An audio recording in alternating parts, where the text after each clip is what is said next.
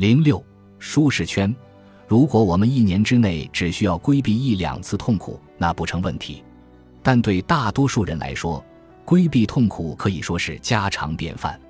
我们将自己隐藏在一堵看不见的墙后，不敢走出一步，因为我们觉得痛苦就在墙外。这个安全空间就是所谓的舒适圈。在极端情况下，人们躲在四面都是墙壁的家中，害怕走到外面的世界。这就是心理学上讲的矿场恐惧症患者的表现。但对大多数人来说，舒适圈不是一个物理空间，它是一种避免痛苦的生活方式。文尼的舒适圈就是由让他感到安全的环境构成的一个小俱乐部，里面有稳定的观众群，一小群高中时代的朋友，对他讲出的每一个笑料都会发笑，还有一个不管他提什么要求都永远不离不弃的女友。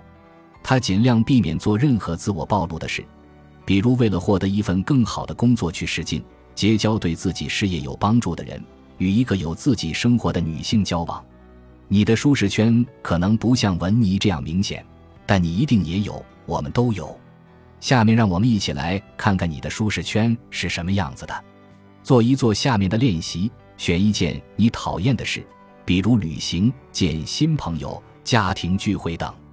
试想一下，你会如何安排自己的生活来避免做这些事？你想象中的模式就是你的藏身之处，就是你的舒适圈，感觉如何？你可能会觉得自己处在一个安全、熟悉的地方，远离了外界可能带给你的伤痛。这个练习几乎重建了你的舒适圈，但还差最后一个要素。虽然很奇怪，但对我们而言，仅仅逃避痛苦是不够的。我们坚持认为，痛苦应当被快乐取代。于是，我们沉溺于一系列让人上瘾的活动中：上网、酗酒、看色情片、吃所谓的安慰食物，甚至疯狂地赌博和购物，也都可能带来欢愉的情绪。这些行为都非常普遍。可以说，我们的整个文化导向便是在寻找舒适圈。我们将这些行为融入了日常生活，比如。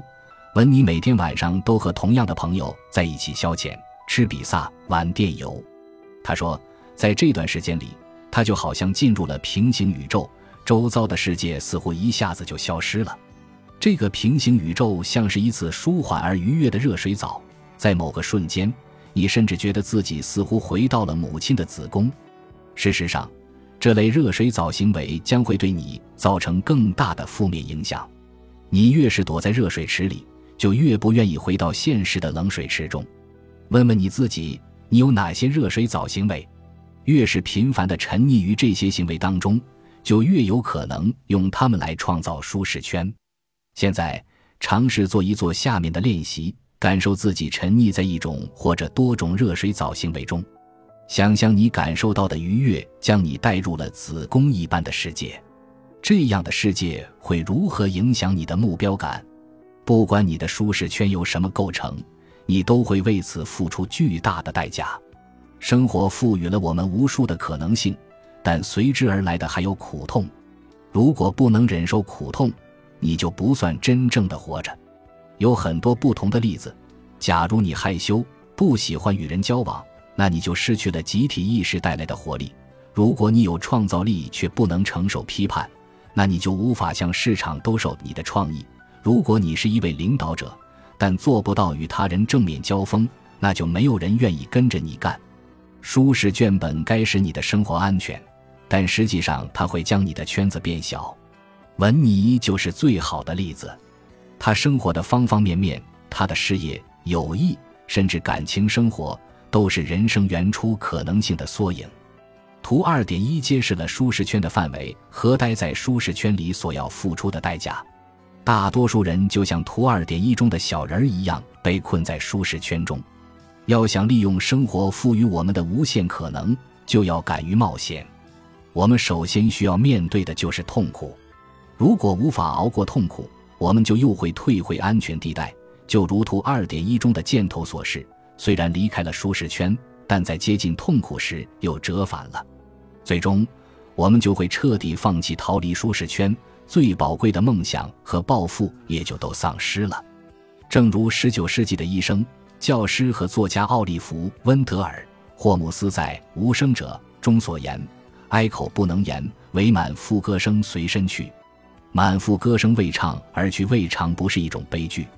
更糟的是，我们就是偷走自己声音的罪魁祸首，是我们自己使自己缄口。即便付出了如此惨痛的代价，我们还是没有离开舒适圈。为什么呢？”因为我们都受困于一种典型的现代弊病，对及时满足的需要。舒适圈让我们当下感觉良好，谁还在乎未来才会出现的后果呢？但后果终将来临，还会带来最深的痛苦，那就是让你意识到你浪费了生命。作为一个社会整体，我们受到的教育让我们期待甚至要求获得及时满足，同时，我们还有超凡的能力将这一弊端合理化。我们不承认自己是在逃避痛苦，而是告诉自己，这样做是美德的表现。就如文尼坚信他的做法是为了不出卖自己，最终我们就会产生扭曲的世界观，使逃避变成一件正确的，甚至勇敢的理想的事。自我欺骗，这才是最糟糕的情形，它会让改变更加不可能发生。向文尼解释了这些之后，他开始理解了自己为何如此困顿。并且感觉稍微好一些了。谢过我后，他向门口走去。别着急，我说，这让文尼吃了一惊。